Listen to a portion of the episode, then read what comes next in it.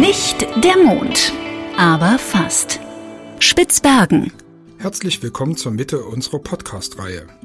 Für alle, die hier einsteigen, meine Frau Sabine und ich machen einen Podcast im hohen Norden.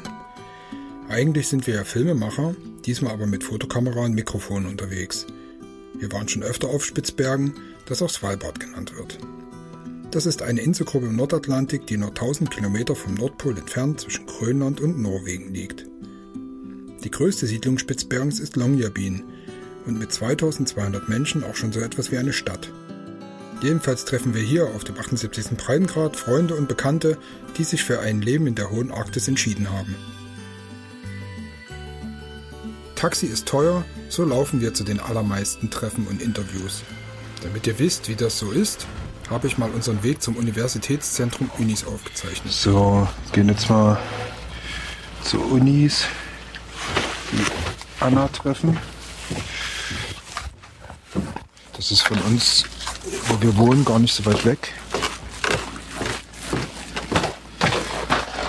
Hört man auch eine Baustelle hier nebenan. Da wird ja tierisch viel gebaut in Longyearbyen.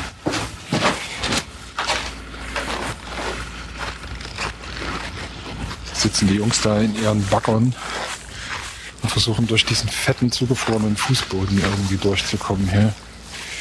Ansonsten Wetter ist super. Ich schätze mal wieder so minus 20 Grad, aber durch diesen Wind ist das halt wird viel, viel kälter. Naja, auf jeden Fall lohnt es sich immer, irgendwie einen Schal vor Nase und Mund zu machen. Weil irgendwie sofort die Popel einfrieren. Das ist ein bisschen unangenehm. Ja, sobald man eine ungeschützte Hautstelle hat, dann ist es, sofort, also sofort erfroren im Sinne von, kannst du nicht mehr bewegen, ist knallrot und dauert auch eine Weile, bis du dann wieder irgendwas mit dieser Partie deines Körpers anfangen kannst.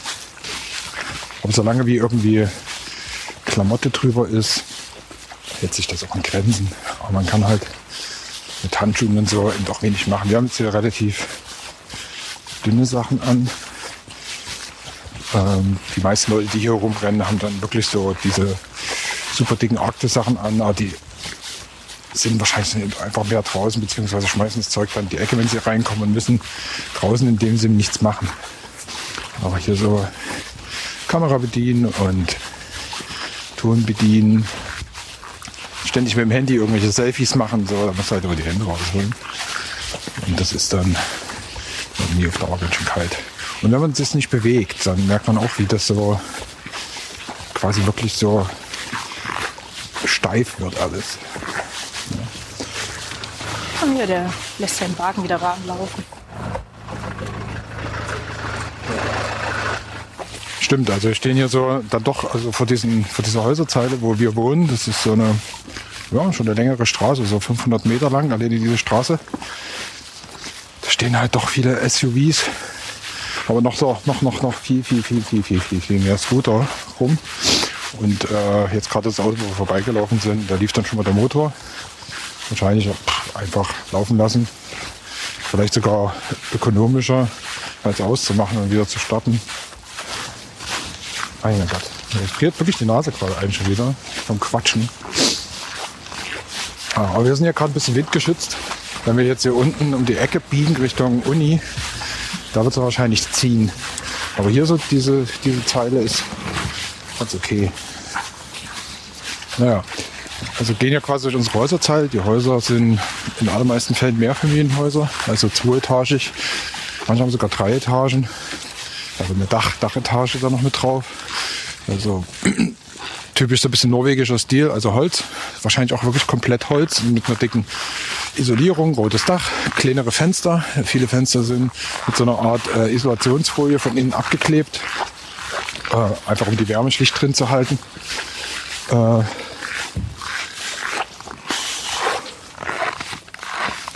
wenn man jetzt hier so die, äh, die Straße runtergeht, kommt man dann auf die Uni zu. Die Uni ist ein ziemlich cooler Bau. Äh, so, und wie Skandinavier das auch ganz gern machen, gerade in ihren Großstädten, dann so sehr moderne Architektur.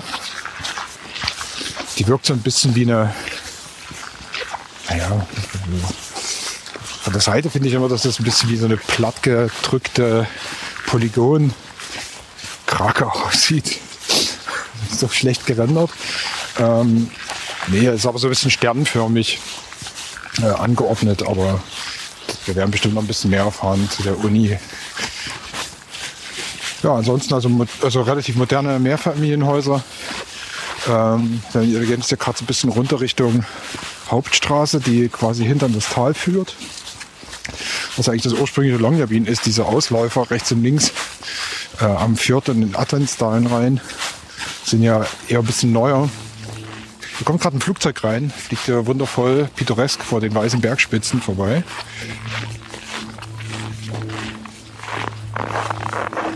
Das ist so eine Turboprop-Maschine, die, äh, die es gibt auch noch ein paar mehr Siedlungen hier auf, äh, auf äh, Spitzbergen. Zumindest eine, die ich auch selbst noch besucht habe, Joalesund.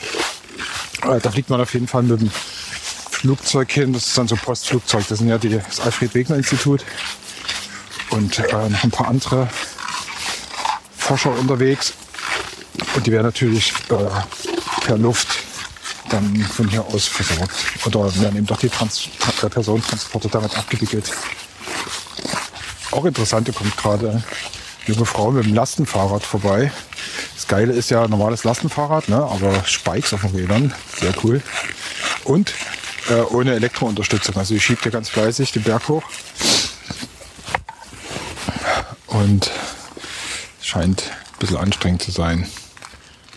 Die meisten kümmert das natürlich ja nicht. Die fahren dann einfach mit dem Auto oder mit dem Scooter hier rum. In der Stadt jetzt weniger, da fahren sie Auto, aber sobald es rausgeht. Ja, die, die Elke, unsere Freundin, die fährt ja auch Fahrrad. Also holt ihre Kinder hauptsächlich mit dem Fahrrad ab und bringt sie auch damit zur, zur Schule und Kindergarten. Ich glaube einfach, dass es im Sommer ist, ist alles total easy going.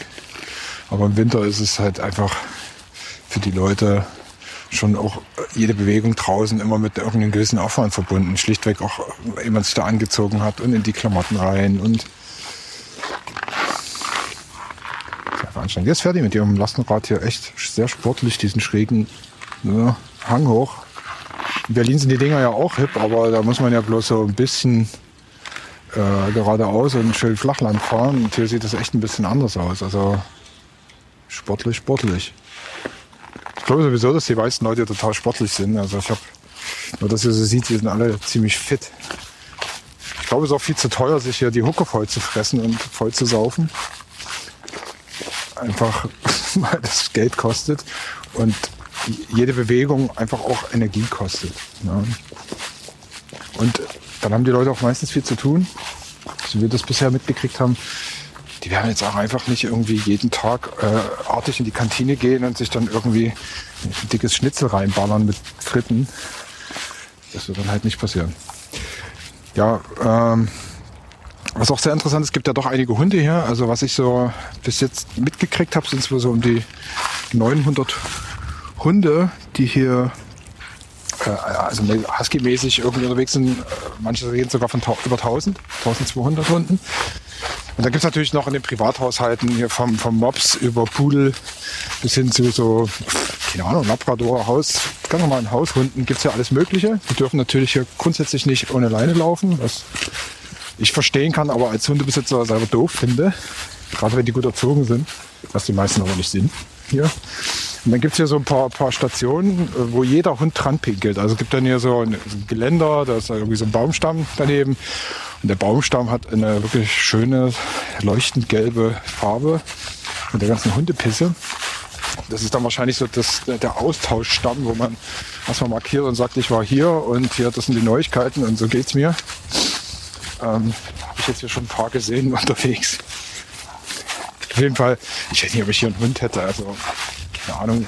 Manche brauchen das ja beruflich, die haben dann das als Bärenschutzhund dabei, dann halt einfach bei der Bärenwache, wenn man draußen ist, das einfach ein bisschen einfacher macht, wenn man anschlägt oder so.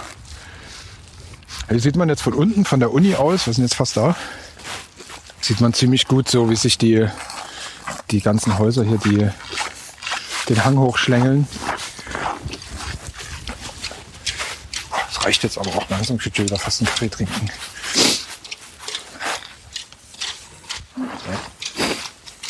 Da ist Herr Anna wartet schon pünktlich. So wie es was gehört. Gut. Wir sind mit der Studentin Anna Krexel verabredet. Wie geht's? Wie steht's? Schön euch zu sehen. Hey.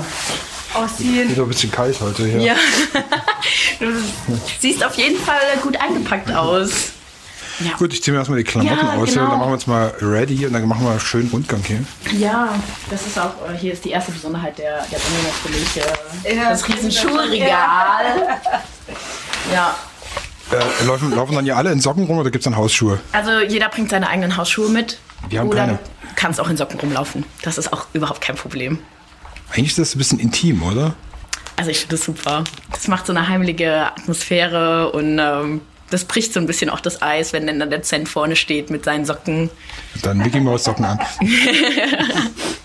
Okay, ich habe keine Mickey Maus Socken, ich habe schwedische Jägersocken an, die mega dick sind und ein paar österreichische Schlappen. Na gut. Die sportliche junge Frau mit schlauer Brille und ansteckender Fröhlichkeit habe ich während der Recherche via WhatsApp kennengelernt. Ähm, ich studiere Mathe, Physik und Sport auf Lehramt in Mainz und will später mal Lehrerin fürs Gymnasium werden. Und äh, genau, ich interessiere mich halt viel für Klimawandel und was so abgeht in der Welt. Und äh, ein Freund von mir hat mir über Svalbard erzählt, über Spitzbergen. Und äh, ich wusste eigentlich gar nicht vorher, dass es existiert. Also ich habe mich nie fokussiert, dass da oben über Norwegen noch so eine kleine Insel gibt. Und äh, ja, er hat mir dann davon erzählt, dass er hier studiert hat und ähm, total coole Kurse belegt hat und total viel äh, gelernt hat über Gletscher und ähm, das äh, Packeis, äh, wie das funktioniert alles am Nordpol, äh, welche Prozesse ablaufen, äh, wie das schmilzt, wie Gletscher ähm, schmelzen. Und ähm, ja, und dann war ich total fasziniert und habe gewusst, ich will unbedingt auch an diesen Ort gehen, um das zu erleben und zu lernen, um das dann halt eben weiter an meine späteren Schüler zu geben. Wie ist denn das? Äh, Gibt es dann halt eine Entscheidung zu sagen, ich gehe jetzt irgendwie hierher, aber ich meine, das ist ja verbunden irgendwie mit Planung, Bewerbung, Ja, Geld. ich habe Glück, dass äh, meine Uni ein Erasmus-Abkommen hat mit der Universität in Bergen. Und die Universität in Bergen schickt uns weiter nach äh, zur UNIS, zu der Uni hier in Spitzbergen, ähm, weil das ist ein Universitätszentrum hier. Also es ist keine eigene Uni. Du kannst hier keinen Bachelor machen, du kannst hier keinen Master machen, du kannst nur spezielle Kurse belegen. Ähm, weil Norwegen an sich sagt, okay, nur die Sachen, wofür du wirklich vor Ort sein musst hier, äh, werden hier auch angeboten. Also jetzt äh, Experimentalphysik 1 wirst du hier nie äh, finden, sondern wirklich nur Kurse speziell, wo du vor Ort sein musst, finden hier statt. Und deshalb sind die meisten Studierenden auch nur für ein Semester oder für fünf Wochen Kurse hier. Wenige bleiben ein Jahr und äh, fast keiner bleibt länger als ein Jahr, außer dann halt die äh, Promotionsstudierenden. Man kann hier nur vier Sachen studieren. Ähm, arktische Technologie, arktische Geologie, arktische Geophysik, arktische Biologie. Okay. Und hier kann man auch von der Uni Tromsø ausgelagert ähm, Nature Guiding studieren. Also die Tourguides hier auf Spitzbergen sollen natürlich auch speziell ausgebildet werden. Also es ist ein Einjahresprogramm äh, von der Uni in Tromsø, ähm, wo die Guides hier auf Spitzbergen ähm, auf die Wetterverhältnisse und auf die Begebenheiten hier auf Spitzbergen ausgebildet werden. Also man sieht hier im Prinzip 1, 2, 3, 4, 5, 6 Mülleimer stehen. Also äh, was ist das? Also Bioabfall, wenn ich das richtig sehe. Dann irgendwas Brennbares. Ne? Äh, Plastik, Metall, Glas und Papier. Genau. Ähm, aber auf äh, Spitzbergen gibt es ja keine Mülltrennung. Also alles wird zusammen äh, und äh, dann nach äh, äh, Schweden geschippt und dort verbrannt. Oder ja, recycelt, man weiß es nicht genau. Aber hier in Jönes machen wir Mülltrennung zum Beispiel. Ähm, auf Nachfrage, warum wir das machen, weil im Endeffekt wird ja eh wieder alles zusammengekippt und äh, verschifft. Ähm, kommt immer die Antwort, ja, we are hoping for a better future. Ähm, ja. Also man trainiert quasi das Ja. alles, äh, obwohl es äh, eigentlich noch keinen praktischen Sinn hat oder so. Nein. Ja, aber ansonsten ist es super, super aufgeräumt. Der Fußboden, ich glaube, kann man essen vom Fußboden. Ja. Hat man ja noch ein paar große Displays, da sind so ein paar Genau, also hier sieht man die ähm, Lawinenvorhersage, das Wetter, die aktuellen Gefahren und äh, hübsche Pi- äh, Bilder von äh, Studierenden aus den letzten Semestern. Ja. Aktuelle Gefahren, hier steht gerade, ist irgendwas aktuell Gefahr? Ja, also es gibt ähm, die Polar Foxes, also die Polarfüchse, die haben äh, Rabies, also Tollwut, glaube ich. Ah, okay. Ja. Mhm. Ähm, da muss man aufpassen, genau. Und ähm, ja, Mäuse haben auch so eine kleine Krankheit, also man sollte keine Mäuse essen. Ähm, genau. Und ja, ansonsten, ähm, ja genau, dann äh, sind da manchmal im Gletscher Spalten, wo dann gewarnt wird. Hier sieht man jetzt zum Beispiel gerade, wie das Sea Ice um Spitzbergen aussieht, also das Packeis, wo gerade Packeis entsteht. Ähm, in welchen Fjorden äh, man sozusagen mit dem Snowmobil über den Fjord fahren kann, wo es sicher ist und wo nicht. Genau. Gut, wir gehen einfach mal weiter. Wo willst du jetzt hingehen? Ich würde äh, da lang gehen, weil das äh, ist auch so ein bisschen geschichtlich, äh, wenn man hier ankommt. Wir haben eben über Sicherheit geredet. Äh, das Erste, was man macht, ist eine Woche ein Safety-Kurs, wo man lernt unter anderem, wie man Eisbären erschießt. wie man, ja, das äh, ist sehr wichtig hier auf Svalbard, wenn man äh, rausgeht auf jeden Fall und die Natur will. Und gerade Studierende sind natürlich abenteuerlustig. Und ähm, oder wenn man im Packeis einbricht, wie man sich aus dem Eis befreit, äh, wenn man da rumschwimmt.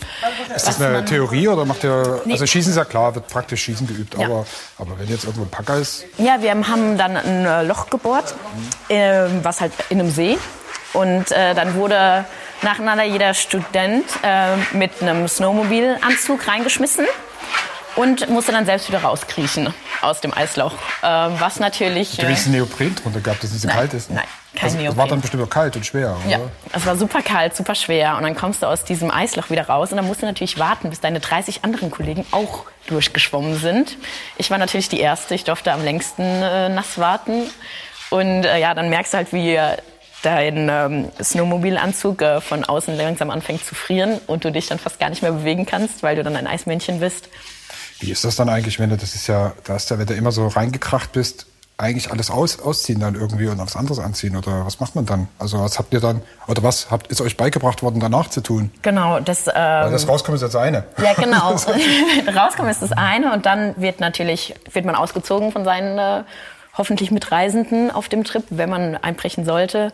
Und dann wird man halt eingepackt erstmal in diese natürliche Standardfolie, die Gold und Silber ist, dann Schlafsack drumherum, dann ein Javendük, ein Biwaksack drumherum, Matratze drunter, dann alles schön einräumen und dann, wenn man natürlich irgendwie eine Wärmflasche bekommt oder irgendwas Warmes, ähm, auch dazu gepackt und dann ab die Post äh, nach Hause mit der Person. Aber das haben wir natürlich auch alles gelernt und trainiert. Und äh, ja, genau.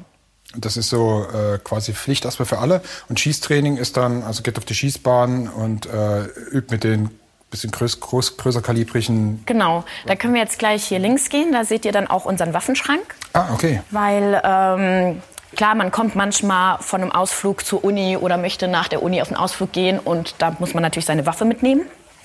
Und deshalb gibt es hier in der Uni natürlich einen äh, Waffenschrank, wo man dann seine Waffen abschließen kann. Hier kommen gerade viele raus. Hier ist der Hörsaal oder? Ähm, genau, das ist die Logistics. Also hier läuft alles ab äh, mit den äh, Exkursionen nach draußen. Also ähm, hier kann man sich die Waffen ausleihen. Wir als Studierende ähm, können uns äh, jede Woche bewerben, weil es gibt so Welfare Rifles, also Waffen, die von der Uni gestellt werden. Es sind natürlich nicht so viele, dass jeder Studierende eine eigene haben kann, sondern man muss sich in Gruppen bewerben und nicht jede Gruppe bekommt eine. Und dann wird immer ausgelost und dann ist natürlich Freude groß, wenn man eine Waffe bekommt und auf Ausflüge gehen darf. Ansonsten kann man sich die halt in Shops leihen, kostet aber Geld. Ähm, genau. Und äh, hier ist alles drumherum mit, äh, wenn man eine Exkursion macht auf dem Gletscher. Wollen wir reingucken? Ja, das würde ich vorschlagen. Ich werde nur fragen, ob es okay ist. Frag mal vorher, wir warten kurz Ja, hier. genau. Ja, kommt rein, spaziert. Ich habe ja mitgehört. Ja. genau. Genau, also das sind qua- quasi so eine große Ausleihstation. Ich sehe, ich sehe riesengroße Regale, massenweise Stiefel, die, die mir fehlen. genau. Und coole Anzüge. Wir können ja mal durchgehen, was das alles für Zeug ist. Weil Ausrüstung ist ja, wir haben jetzt auf dem Hinweg hier zur Uni schon äh, uns einfach bloß unterhalten und äh, festgestellt, wenn du hier die falschen Klamotten anhast, dass du echt, das ist ein Arsch. So, ne? Ja. Also dann bist du innerhalb kürzester Zeit, selbst hier innerhalb der Stadt, eigentlich schon, ja, also hast du dann einfach schon echt Probleme. So, ne? Okay, aber wir können ja mal gucken, was was denn alles gibt hier. Genau, also fangen wir mal hier an. Also es sind die Avalanche Beacons. Ähm, genau, das sind die Suchgeräte, falls man von der Lawine verschüttet wird. Ähm, ähm, jeder, der auf Exkursion geht oder auch wenn wir auf Exkursion gehen als Studierenden, tragen immer so ein Avalanche Beacon. Genau, dazu werden wir auch in der ersten Woche eingewiesen, wie man Leute sucht. Genau. So, ist das im Prinzip so ein kleiner GPS-Sender oder was? Ne? Ja, im Prinzip. Genau. Oder ist das es ist halt, Satelliten ortbar? ich weiß es gar nicht, wie genau das funktioniert, das Gerät. Ähm, mir ist wichtig, dass es funktioniert. genau, also man kann das dann anschalten. Dann sieht man, wie viel Prozent Batterie es hat. Okay, hier steht auch, äh, mit mindestens 40 Prozent darf man nur loslaufen. Ne? Genau. Und ähm, man muss natürlich immer mehrere von den Geräten mit haben. Also alleine bringt das nichts, wenn man den trägt, sondern man braucht natürlich auch Leute, wenn man verschüttet ist, die einen suchen. Ähm, diese Geräte zwar, ähm, tun immer Signale aussenden und wenn man dann verschüttet werden würde oder man äh, einen Freund ähm, suchen wollen würde, dann kann man hier ziehen, Pull in Search Mode und dann fängt das Gerät ähm, an zu suchen. Also wichtig ist, wenn man Dann nähert man sich und da gibt es so Genau. eine Anzeige, die dann ansteigt. Also ein bisschen wie beim mit so einem Metalldetektor Ja, wahrscheinlich. ja. Ne? Okay. Im Endeffekt äh, schon, genau. Wichtig ist, dass dann halt alle ähm, in Search Mode sind, dass äh, man nicht plötzlich irgendwie seinen anderen Kameraden, der auch mit Suchen hilft, findet. genau. Genau, das ist wichtig. Äh, das sind äh, zum Beispiel ähm, Sachen, die einen helfen, aus, aus dem Eisloch rauszukommen. Also wenn man äh, über Packeis ähm, reist, dann muss man diese Dinger dabei haben und dann Das ist im Prinzip äh, aus Aluminium sch- angespitzte Rohre mit Gummigriff, äh, die man dann in den harschen Schnee irgendwie reinballern kann und sich daran dann rausziehen kann. Die haben ja Kordeln dran und so quasi, dass man die sich um den Hals hängen kann oder um den Bauch genau, genau, um den Hals werden die gehangen, dass man die immer griffbereit hat. Ähm, genau. Also wenn ihr jetzt zum Beispiel mit Skier unterwegs seid, über Packeis fahrt, dann habt ihr das am Hals hängen, Ja. falls ihr irgendwo einbricht oder so. Genau. Okay, gut. Dann finden wir hier jetzt zum Beispiel die Folien, wo man eingepackt werden kann, äh, wenn man. Ja, Isolationsmaterial. genau. Dann lustige orangene Anzüge, sieht aus wie so Chemieunfallanzüge. Was sind das? Genau, da wird man sozusagen reingesteckt, äh, falls ein Freund einbricht und der sich nicht aus eigener Kraft rausziehen kann aus dem Eis, dann äh, kann man eine Person dort äh, reinstecken und den ins Wasser senden, ähm, um den Freund dann halt eben rauszuziehen. Das ist im Prinzip so ein Behelfstauchanzug oder Schwimmanzug. Genau, so. Ja. Also der einfach, dass der nicht auch noch nass wird. Genau, dass, der, dass man nicht zwei Leute danach retten muss und dann drei und dann vier und dann fünf. Genau, das ist ein einfaches Seil, das man dann um den Bauch bindet, womit man dann die Person, die man reinsendet, auch leichter wieder rausbekommt. Dazu, okay, es geht weiter. Massenweise Mopedhelme. Für die Schneemobile, das ist natürlich, wenn man ein bisschen weiter rauskommen möchte, das Must-Have. Wir haben ja nur 50 Kilometer Straße hier, also die Straßen hören irgendwann auf.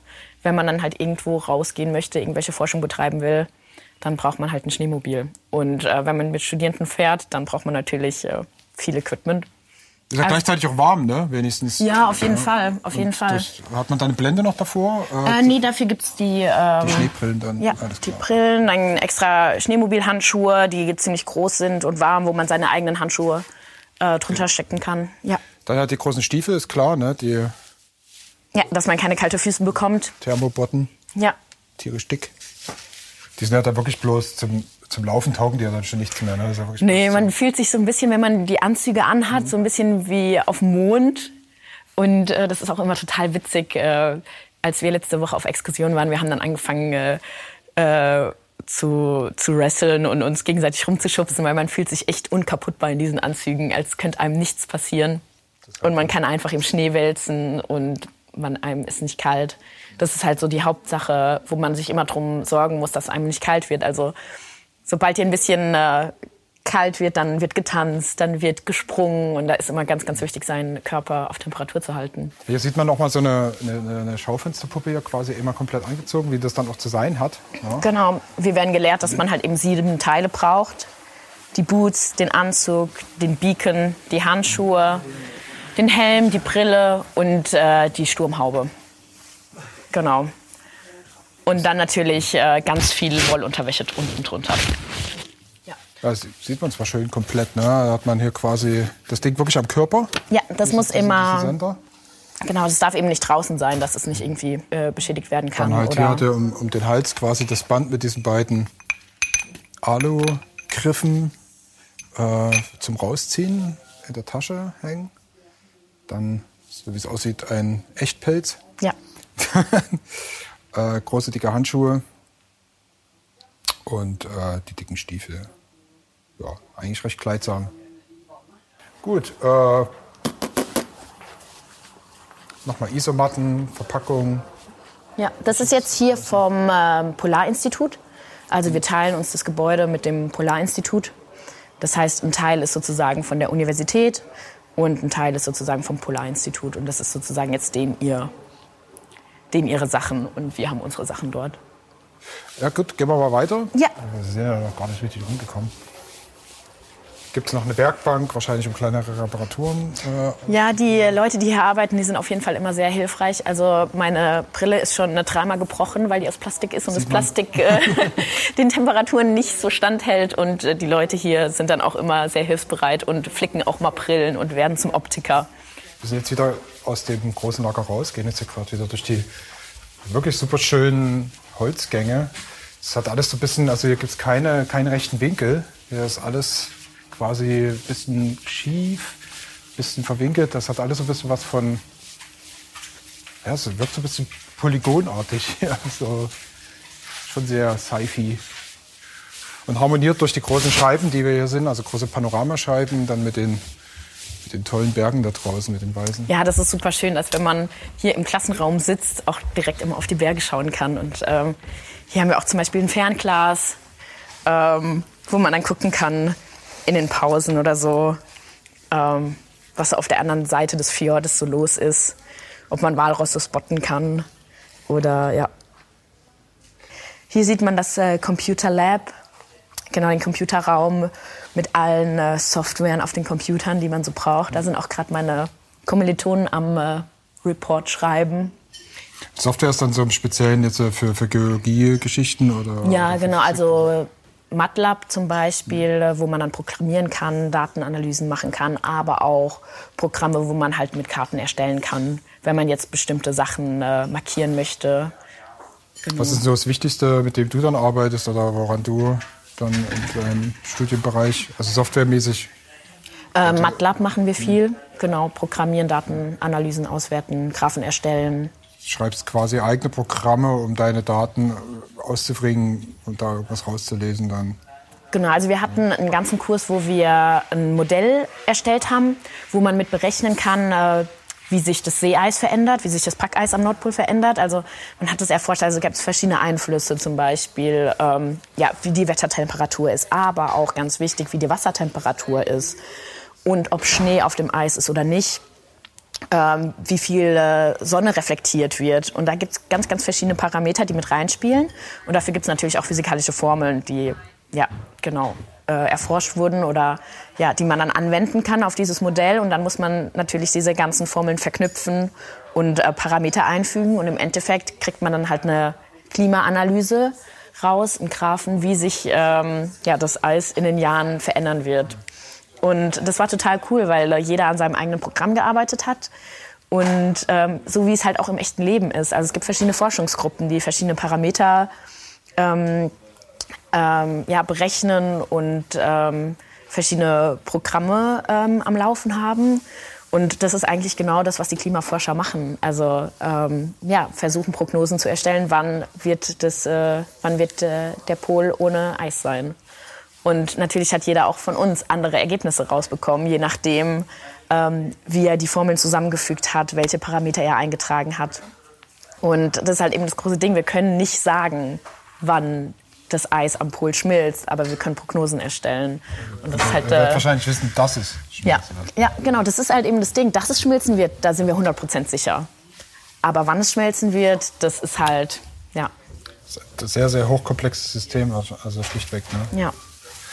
Gut, gehen wir mal weiter. Äh, hier gibt es ein bisschen eine Pausenecke. Genau. Also Ecke kann man nicht sagen, das ist eher so eine Galerie, wo wir jetzt gerade lang, also man guckt runter ins Foyer. Und dann gibt es hier so eine Pausenecke und wird gerade noch ein bisschen gefrühstückt. Genau, hier sitzen meistens halt die Administratoren und äh, manchmal haben die auch Meetings hier gefühlt, ähm, Kaffeepausen. Das ist das ganz Gute, hier läuft alles relativ relaxed ab. Okay. Ja. Wirkt auf jeden Fall alles total hüttenmäßig so, ne? So ein bisschen wirklich so durch dieses Holz und diese, diese kleinen, kuscheligen Büros und schöne Farben wirkt das halt so. Ja, ich finde es ein bisschen paradox, weil es auf Spitzbergen ja kein Holz gibt.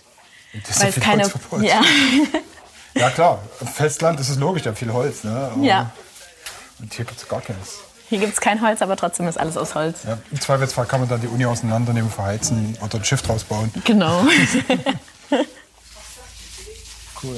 Äh, hast, du, hast du Idee, wie viele äh, Studenten jetzt aktuell gerade hier in der Uni sind? Also übers, äh, also das ganze Semester bleiben ungefähr 100 Studierende, ähm, vier Kurse, ähm, a ungefähr 20 Studierende, ein bisschen mehr, ein bisschen weniger.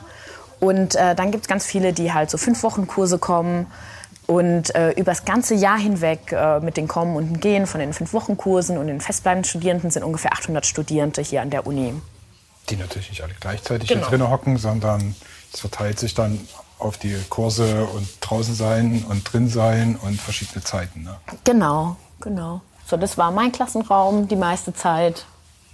Ja. Genau, jetzt sind wir bei der Bibliothek. Bibliothek, angekommen und äh, das ist äh, mein Lieblingsraum hier an der Uni, weil wir eine Hängematte haben in der Bibliothek. Ja, genau. Das finde ich total cool. Also hier ist auch so eine kleine Chill-Out-Area, wo man eben relaxen kann und ähm, genau. Und da ist äh, die Hängematte, die heiß begehrte. Da steht dran 200 Kilo. Wenn, äh, von mir dürften da zwei drauf. Gut. Genau. Dann gehen wir hier weiter.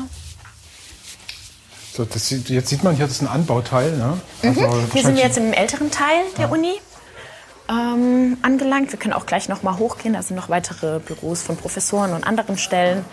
Und äh, wir nähern uns jetzt langsam der Cafeteria. Und ähm, ja, das ist ähm, hier wird äh, täglich frisch gekocht und ähm, super leckeres Essen. Einmal eine Fleischversion oder Fleisch-Fisch-Version und eine vegane Version gibt es hier immer.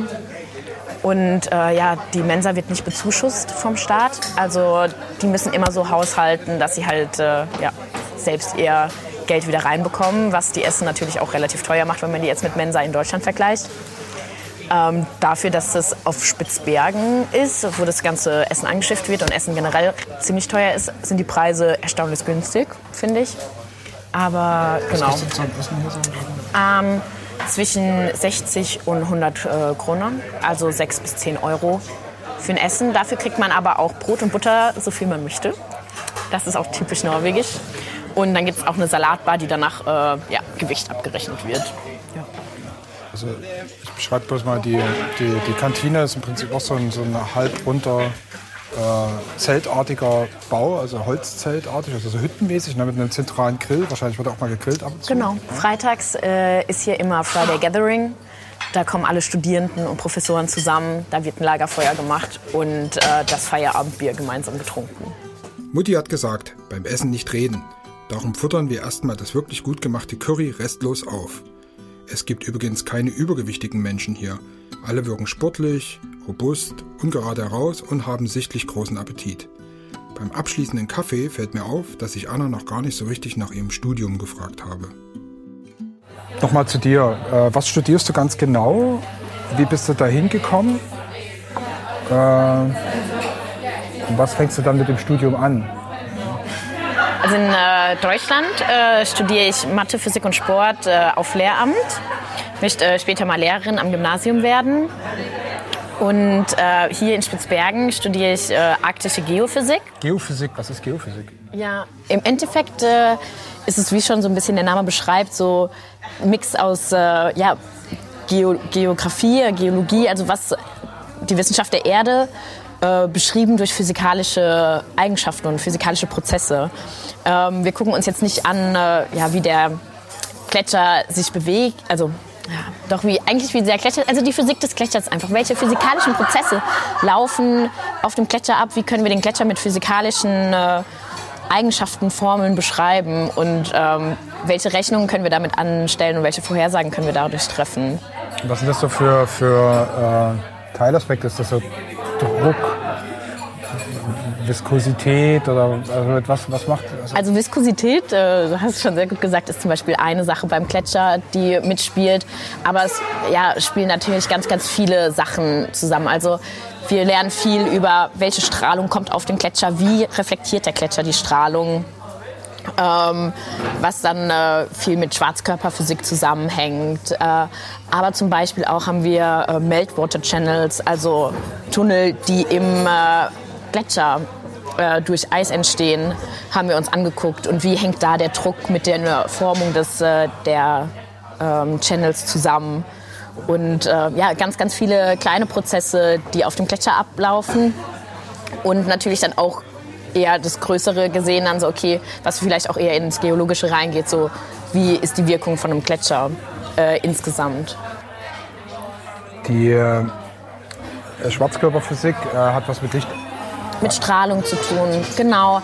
Also das ist der Albedo-Effekt, spielt da eine ganz große Rolle. Zum Beispiel, wenn die Sonne strahlt, was kommt auf den Gletscher an? Und der Gletscher ist natürlich weiß und reflektiert ganz viel. Ähm, was äh, passiert, wenn die Gletscher schmelzen, es nicht mehr so viel reflektiert wird, dann kommt natürlich mehr Strahlung auf der Erde an, die von der Erde aufgenommen wird und äh, durch den Gletscher nicht mehr reflektiert wird sozusagen. Das heißt, es kommt mehr Hitze auf dem äh, Festland an, auf unserem Planeten und was natürlich dann wieder die Gletscherschmelze vorantreibt. Und wenn die Gletscher zurückgehen, kommt natürlich wieder mehr Strahlung auf die Erde. Ähm, ja. Schleunigt sich dann das. Genau. Die, die Gletscher hier auf Spitzbergen, ähm, sind so spezielle Kandidaten? Also haben die ganz eigene Eigenschaften? Also unterscheiden die sich jetzt zum Beispiel von Gletschern der Schweiz oder, oder in also Grönland? Wir, oder? Genau, wir gucken uns viel äh, die Gletscher auf Grönland auch im Vergleich an. Und äh, hier auf Spitzbergen sind ja meistens die Gletscher ähm, auf dem Land und äh, enden auch auf dem Land. Es gibt einige, die auch auf dem Wasser enden. Auf Spitzbergen äh, gibt es eine Insel, die fast nur mit Gletschern bedeckt ist wo es, also die eigentlich aus einem riesigen Gletscher besteht. Und ganz interessant sind dort eben die Searching Glaciers. Also man hat halt eben herausgefunden, dass äh, Gletscher manchmal äh, in über drei, vier Jahre ziemlich, ziemlich schnell ähm, fließen. Also ein Gletscher fließt, also fließt ja mehr oder weniger, bewegt sich langsam mit einer Geschwindigkeit und diese Searching Glacier bewegen sich halt extrem schnell in einem bestimmten Zeitraum. Und das ist natürlich super interessant, weil man natürlich herausfinden will, was sind die Ursachen dafür, äh, dass die Gletscher sich so schnell bewegen. Und ähm, ja, das sind natürlich auch die Gletscher ähm, meistens, die ähm, im Wasser enden. Und wenn die halt über eine, einen kurzen Zeitraum sich schnell bewegen, ähm, setzen die natürlich auch super viel Eis ähm, in den Ozean frei was natürlich dann wieder zum Meeresspiegelanstieg führt. Und deshalb sind diese Gletscher besonders interessant. Und man hat eben noch nicht so genau herausgefunden, was die Mechanismen dahinter sind, warum die sich in so kurzer Zeit so schnell bewegen. Wachsen die trotzdem noch hier auf Spitzbergen, die Gletscher, oder ist das stagniert das? Ähm, die meisten Gletscher gehen zurück und schmelzen. Also auch hier sieht man halt den Klimawandel, dass äh, die Masse von den Gletschern, ähm, die Eismasse zurückgeht. Wie wie ist denn das? Was, was du dir maßgeblich mitnehmen hier äh, für, für zu Hause dann? Also für Deutschland und für, die, für das weitere Studium und für die weitere Arbeit dann? Was denkst du, was das ist, was das prägende Mitbringsel sein wird, ähm, wenn du zurückkommst? Also ich glaube, der Eindruck, einfach hier gelebt zu haben und wirklich zu sehen, wie das Klima die Insel verändert und äh, was für krasse Veränderungen ähm, auftauchen. Das, man weiß das alles so aus den Medien und ähm, ja, dass die Gletscher schmelzen, das, das ist jedem bekannt, aber das wirklich mit seinen eigenen Augen zu sehen, das verändert einen total. Und äh, ja, ich hoffe, dass ich das mitnehmen kann und äh, als Multiplikator auch zu Hause meinen, äh, meiner Familie, meinen Mitmenschen und meinen späteren Schülern mitgeben kann, dass das hier ein besonderer Ort ist und den wir eigentlich auch mit aller Kraft schützen sollten. Wir verlassen gemeinsam die Universität und machen uns Richtung Studentenwohnheim im Ortsteil Nübien auf. Vorher müssen wir aber noch im Zentrum einkaufen. Ähm, sind jetzt hier quasi äh, Hauptstraße, ne? gehen jetzt hier in die Svalbard-Boutiquen. Was heißt denn Boutiquen? Boutiquen heißt mehr oder weniger Shop, also es ist Schwabert Shop. Ist so der ähm, Laden, wo man alles bekommt, von Elektroartikeln über Babywindeln bis zum Radieschen ist hier alles zu finden. Gehen wir eins kalt wieder. Genau. Oh, Waffen sind nicht erlaubt. Hier ist ein großes Schild draußen dran, wo äh, ein Jagdgewehr und ein Revolver durchgestrichen ist. So. Genau, so wie in allen äh, größeren Gebäuden darf man seine Waffe nicht mitnehmen. Ähm, aber dafür gibt es einen extra Waffenschrank, da fragt man dann einfach an der Kasse, ob man den Schlüssel haben kann. Und dann kann man hier drüben zum Waffenschrank gehen und äh, seine Waffe einschließen, bevor man äh, seine Lebensmittel shoppt. Hat man auch eine Hand mehr zum Shoppen. Ja, auf jeden Fall. gibt hier äh, eine Tonne Plüscheisbären. Genau, uns begrüßt gerade ein Eisbär mit einer Sonnenbrille auf. Das, meine, die Sabine ist schon wieder ähm, überlegt. Nein, nein, wir kaufen den nicht. Nein, wir machen es nicht. Die sind schon süß. So.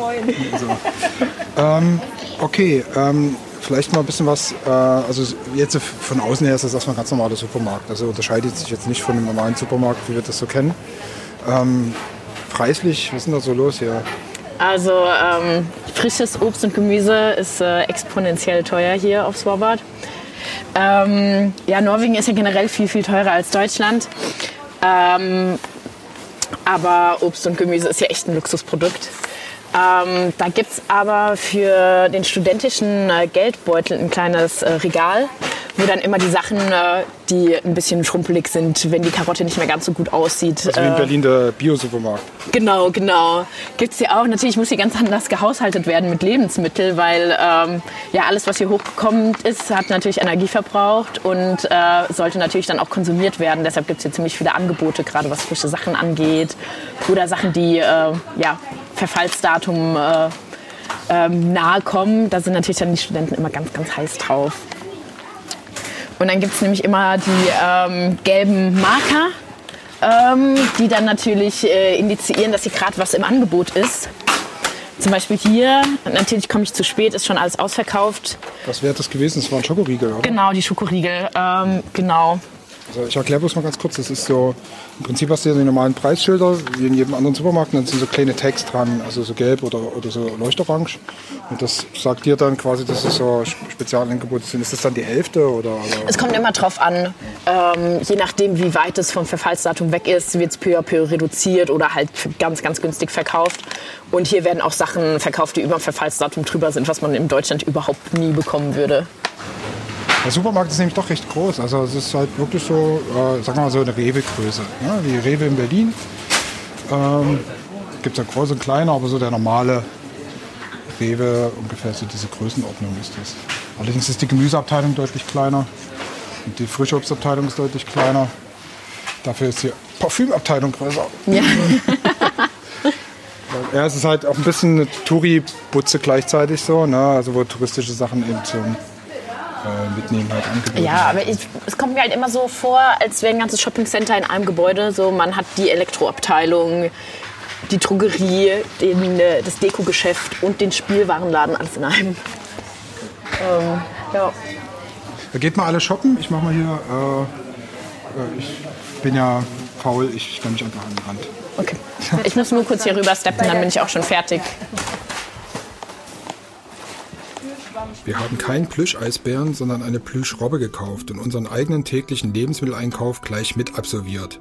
Wir kochen hier mehr als in Berlin, denn Auswärtsessen ist derb teuer. Abgesehen vom Stadtcafé Frühne im Einkaufscenter mit seinen normalen Großstadtpreisen kann man in den Hotels und Restaurants hier gut und gern 30 Euro für zwei Stück Kuchen und zwei Kaffee Latte hinlegen. Abendessen ist definitiv nicht drin. Dafür sind aber Bier und Wein nicht teuer, da die Steuer, wie wir von Timon wissen, nicht fällig wird. Na gut, wir latschen jedenfalls gemeinsam mit Anne Richtung Nübin und sehen schon die letzten Häuser an der am eisigen Weiß endenden Straße. Die Wohnheime der Studierenden.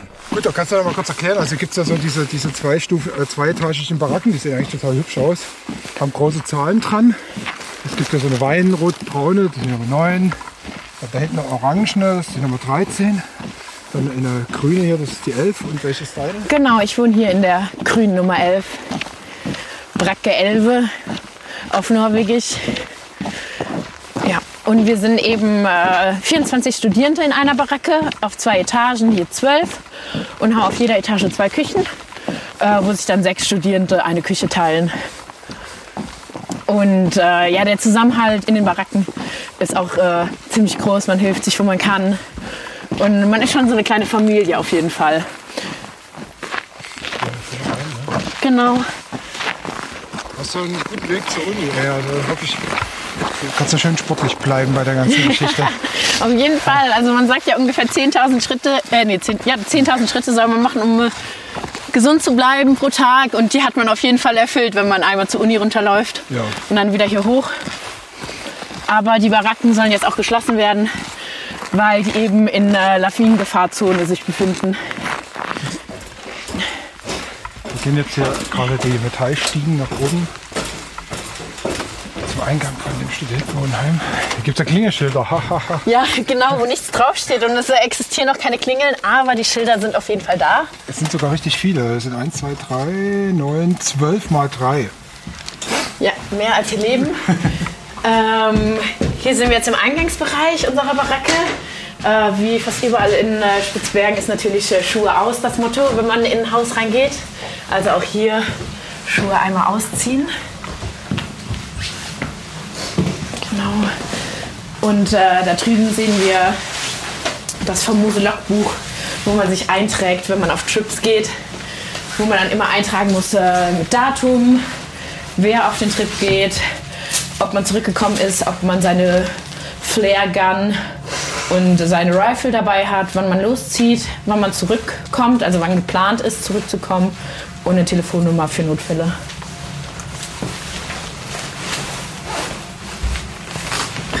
Da hast du dich jetzt dann auch. Genau, genau, hier Anna. Dann Oh, hier ist schön warm. ja. Sieht aus wie auf dem Schiff. ja. Stimmt, das hat hier voll den Schiffscharakter, wie so ein, wie so ein Gang auf so einem Kreuzfahrtkahn. Also die Farben kommen auch fast hin. ja. Ein bisschen poppig. So. Ja, links und rechts sind dann äh, überall Türen. Links wird gewohnt, rechts wird äh, aufs Klo gegangen und gekocht. Ähm, ja, man teilt sich immer zu zweit eine, eine Toilette und eine Dusche. Und genau, zu sechs zu ein, eine Küche. Und man sieht auch immer schön jede Küche dekoriert. Äh, die Küche so selbstständig, anders, ja.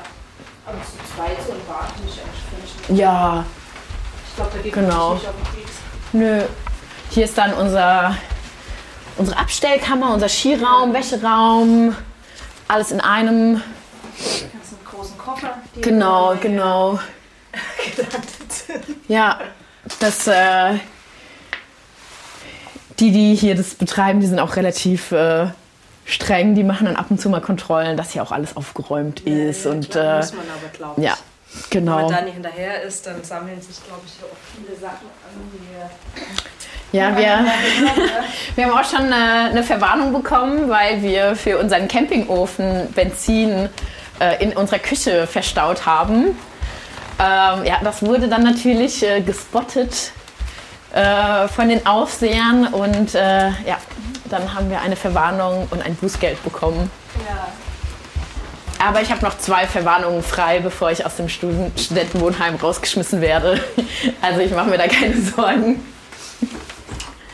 Ja. Das ist einfach aus Sicherheitsgründen. dann. Ja, genau. Alles in der Sicherheit. So, wir gehen jetzt hier quasi zweite Etage hoch. Hier ist jetzt alles. Unten war alles so ein bisschen uralt E plus grün. Hier oben sieht die Farbe anders aus, wahrscheinlich die gleiche Farbe, so Ja. dunkelblau. Also das finde ich schon ganz schön, dass hier alles ziemlich bunt ist und gemischt. Woran liegt das? Äh, ich weiß es gar nicht. Also Wahrscheinlich, weil es so trist draußen Ja. ist, um äh, dann wenigstens drin Farbe zu haben. Wobei es draußen gar nicht trist ist. ja. Gut, äh, wo ist denn dein Zimmer? Mein Zimmer ist hier. Ich bin die 204. Genau. Hier ist auch immer alles schön getaggt, dass man äh, nichts. Oh Gott, habe ich aufgeräumt. Es geht sogar. ja. So, Blick auf die Berge natürlich. Und wir haben zwar mehr oder weniger die gleichen Sachen alle in den Studierendenzimmern, äh, aber jedes Zimmer sieht doch irgendwie einzigartig aus. Hat so ein bisschen andere Farbe oder was weiß ich was. Alles.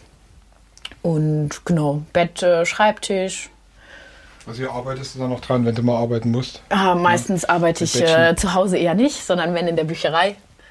Genau. Warum hast du das Lager an der Decke hängen? Schwebst, du- schwebst du manchmal nach oben? Bisschen, äh, bisschen Deko muss sein, habe ich aus dem Secondhand-Laden. Damit es nicht ganz so, nicht ganz so kajütenmäßig aussieht. Genau, genau. Ja, also die, die, das Zimmer ist einfach ein ganz schlichtes, ganz schlichtes Einbauschrank, äh, dann größeres Regal. Äh, ich würde sagen, oh, zweimal, dreimal drei Meter vielleicht, ne? Also neun Quadratmeter hat es Ja. vielleicht ungefähr. Äh, ganz normales Bett, ein Sesselchen und einen Schreibtisch mit äh, einem Regal drüber. Ja.